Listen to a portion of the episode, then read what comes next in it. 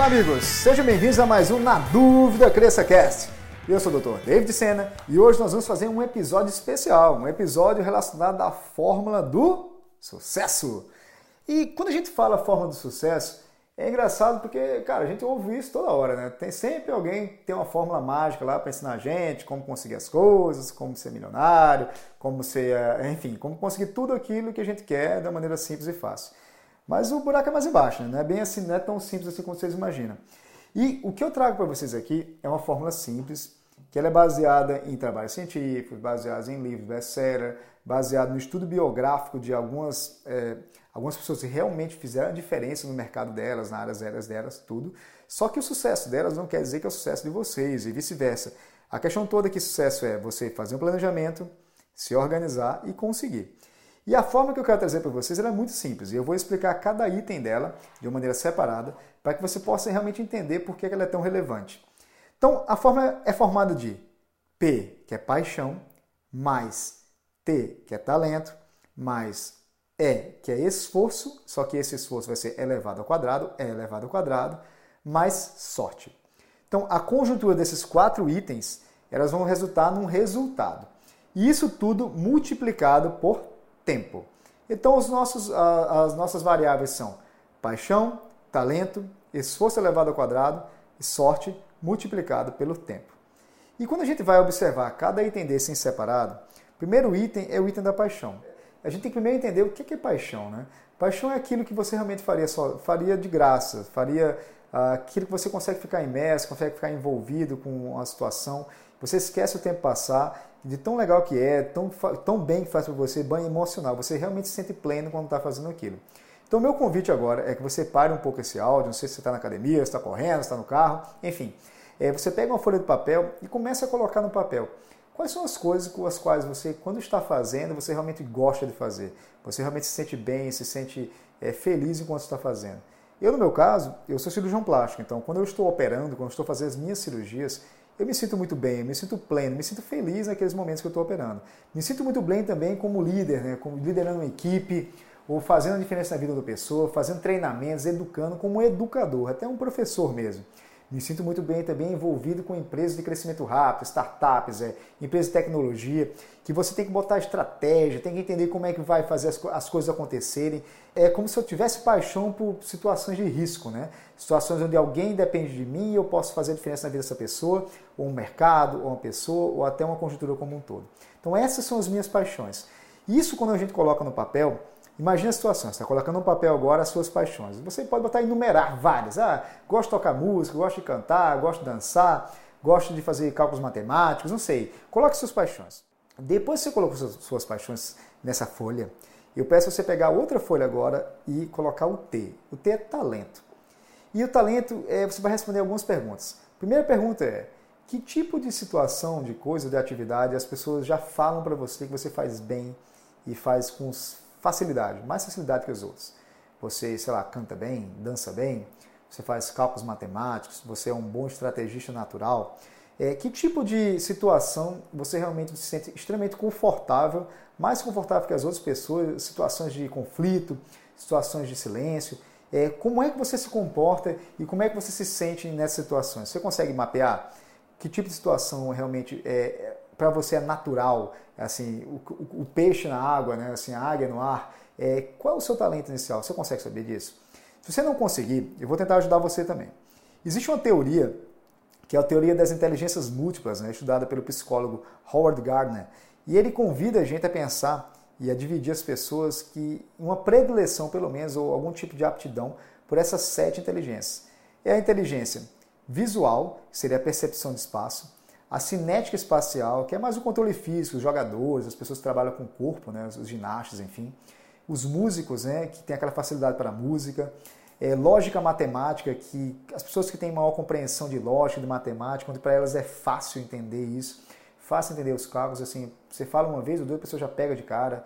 É, tem pessoas que têm inteligência linguística, né, habilidade com a linguagem, habilidade em montar frases, montar, montar discursos de maneira organizada. Pessoas que têm a habilidade ou talento interpessoal, que é a inteligência para se relacionar com outras pessoas, já tem é os líderes natos, né? Pessoas que têm tendência para política, por exemplo. E aquelas pessoas que têm a inteligência intrapessoal. Então temos a interpessoal, que é a inteligência para relacionar com os outros, e a intrapessoal de, de autoconhecimento, de, de autoentendimento.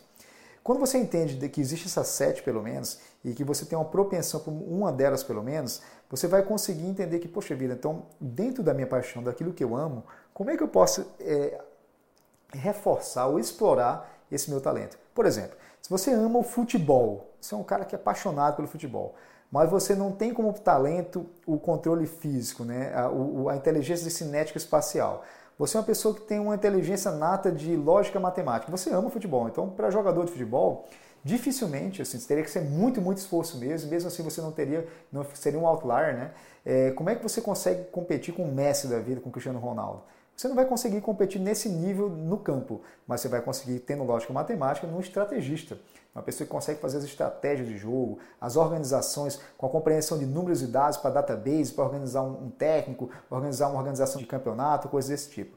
Essa mesma pessoa que gosta de futebol, por exemplo, ela, ela pode ter uma, uma, um talento relacionado com o talento da linguística, o talento da comunicação.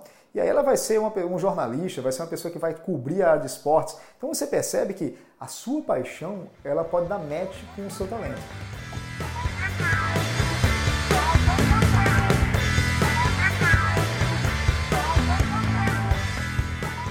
Quando a gente entende o nosso talento, é importante que a gente faça também testes como os testes DISC, né?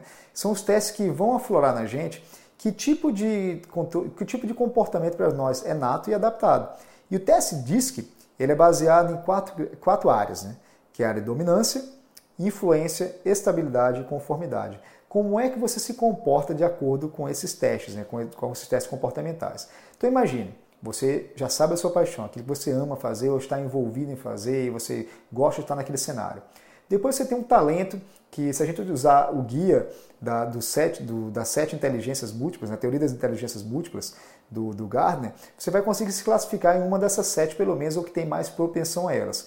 E aí você faz um teste disso com uma variável dela para entender se você é uma pessoa mais de dominância, mais de estabilidade, mais de conformidade, mais de influência.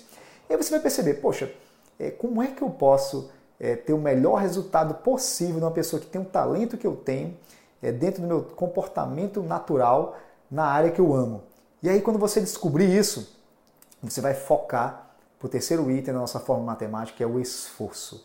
E aí você vai esforçar e vai, vai se esforçar ao, ao dobro, no caso, assim, a, a elevada a, segunda potência, né, ao cubo, de maneira que você consiga gastar tempo, investir tempo, investir energia para desenvolver cada vez mais o seu talento, cada vez mais a sua aptidão dentro da sua paixão. Se a gente está falando lá do futebol, imagina o cara que tem o talento dele, é o talento de comunicação, de linguística, né? Ele vai investir tempo em aprender a falar melhor, escrever melhor, se comunicar melhor. Já o cara que tem controle físico, a jogar melhor, a fazer mais. A, a quanta, quantas vezes ele vai, mais pênaltis ele vai fazer, quantas faltas ele vai, ele vai bater mais, quanto mais quanto tempo ele vai ficar envolvido nisso. Se a outra pessoa no mesmo time que tem uma lógica matemática, se tem um talento matemático, quanto mais tempo ele vai desenvolver vendo dados, quem é o jogador que joga melhor naquela posição, quanto mais gols ele conseguiu fazer, qual é a probabilidade estatística de desenvolver. Então você percebe que as três pessoas têm a mesma paixão, têm talentos diferentes e vão investir esforço de maneira diferente, de forma que eles consigam resultados diferentes, mas assim todos os três vão ter sucesso em pleno nas suas áreas. E o que acontece agora com o quarto item? O quarto item da nossa forma matemática é o S, que é a sorte.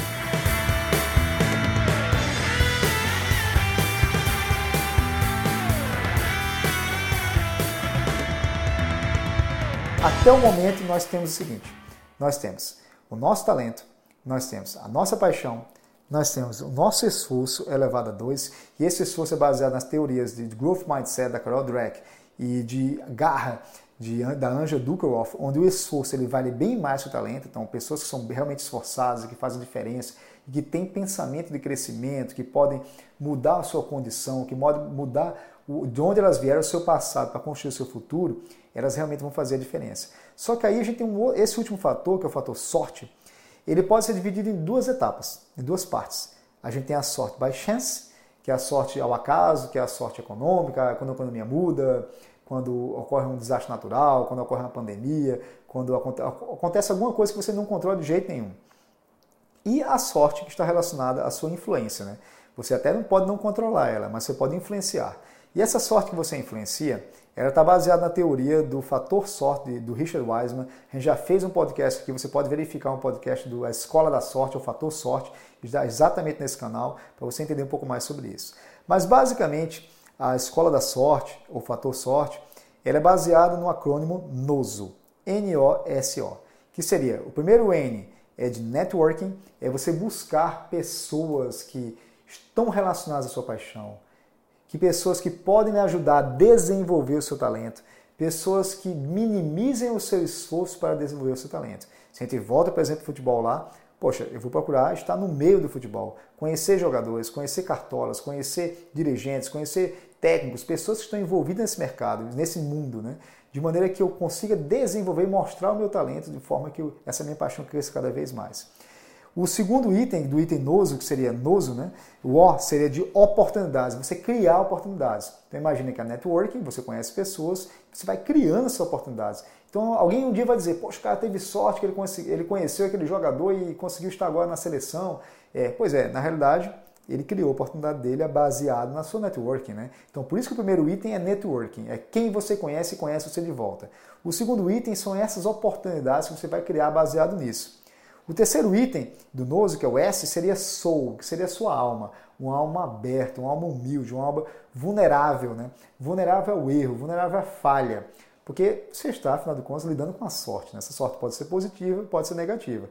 Então você tem que estar com a cabeça plena, uma cabeça tranquila de que às vezes não vai ser o resultado que você gostaria, mas é o resultado que você tem. Então você vai ter que trabalhar com ele. Então, um espírito de aprendiz, um espírito de aluno, um espírito de uma pessoa que realmente quer crescer nos conceitos do Growth Mindset da, da Carol onde o esforço para você vale a pena, onde os desafios para você são um caminho, onde realmente você pode aprender a ser uma pessoa melhor. E finalmente, o último item do noso, do, do, dessa parte da sorte que a, gente, que a gente influencia, seria do otimismo é exatamente você conseguir enxergar, mesmo situações que são totalmente ruins, você falhou, você perdeu, uma seleção, enfim, o que quer que seja, você, amanhã é um novo dia, você pode começar novamente. Então, basicamente ficou.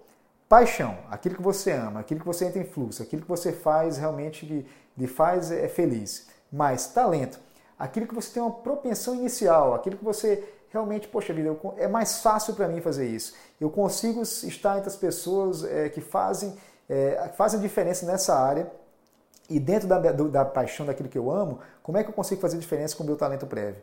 Aí você coloca esforço, mas baseado no esforço com os conceitos da, de growth mindset, conceito de crescimento contínuo, conceito de sempre estar evoluindo, que as falhas fazem parte do processo, que os desafios são necessários e que você vai crescer sempre, sempre humilde em relação a isso e, e vulnerável. Conceitos de grid, de garra, da Angela Duckworth, que esse esforço ele tem que ser levado a dois. Ele é necessário que ele seja muito maior do que o seu talento, muito maior do que simplesmente você gostar, que seja sua paixão. E finalmente, a sorte. Mas a sorte, você saber que tem a sorte que você não controla de jeito nenhum, que é a sorte do acaso total, que é dos, das intempéries, e tem a sorte que você influencia, que é esse acrônimo noso, que é networking, do N, o O de oportunidade, o S de soul, o alma, o, o espírito, que é o espírito de crescimento, e o O de, de optimismo. Né? E baseado nessa, nessa somatória de paixão, talento, e se fosse levado à, à segunda potência, mais sorte, você vai multiplicar tudo isso pelo tempo. Porque quanto mais tempo você ficar dedicado a desenvolver sua paixão, usando o seu talento como ponto de partida, com esforço e influenciando a sorte a seu favor, com certeza você vai conseguir algum resultado. Se não for o resultado que você deseja ainda, vai ser o resultado que você merece pelo tempo que você investiu. E se foi o tempo que você já investiu foi o suficiente para você conseguir o resultado que você deseja, tenho certeza que baseado nessa teoria, baseado nessa forma simples matemática, você vai conseguir os seus objetivos até o final.